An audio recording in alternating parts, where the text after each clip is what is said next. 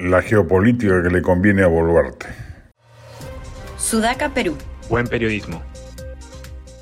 La durísima reacción contraria al gobierno de Dina Boluarte por parte de gobiernos como el de México y el de Colombia, presididos por los izquierdistas Andrés Manuel López Obrador y Gustavo Petro, en base a mentiras políticas groseras, como que Castillo fue sacado por un golpe parlamentario, soslayando que él fue el golpista fallido del 7 de diciembre, pone de relieve una estrategia continental de apoyo mutuo de los regímenes de izquierda de la que Castillo formaba parte y que explica, por ejemplo, salvo en el caso de Gabriel Boric, el silencio estruendoso de estos gobernantes hacia las tropelías dictatoriales que se están cometiendo en Nicaragua.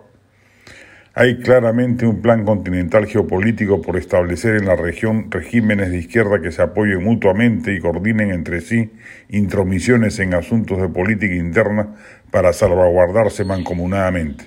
Una suerte de foro de Sao Paulo 2.0.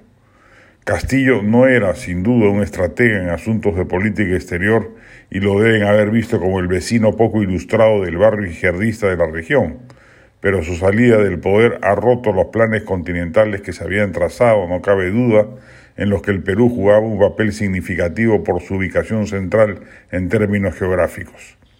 Que hoy el Perú no sea un enclave izquierdista arruina el mapa colorado que cebaba a los planes políticos regionales de la izquierda. Bajo esa perspectiva, haría bien el gobierno de Dina Boluarte en responder con severidad a las majaderías de López Obrador y de Petro Ninguno de los dos actúa de buena fe, desinformado respecto de los sucesos ocurridos en el Perú, sino que lo hacen malintencionadamente con el objeto de dañar la reputación internacional de la democracia peruana plenamente vigente.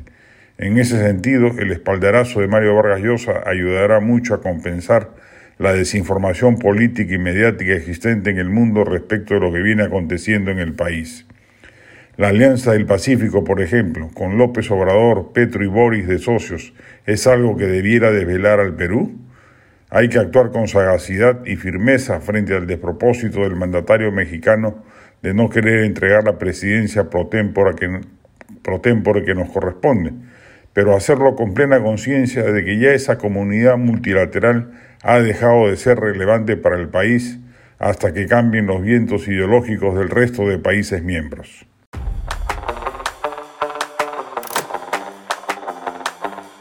Este podcast llegó gracias a AFE, operador logístico líder en el mercado peruano que brinda servicios de almacenaje, transporte de carga, courier y cómics.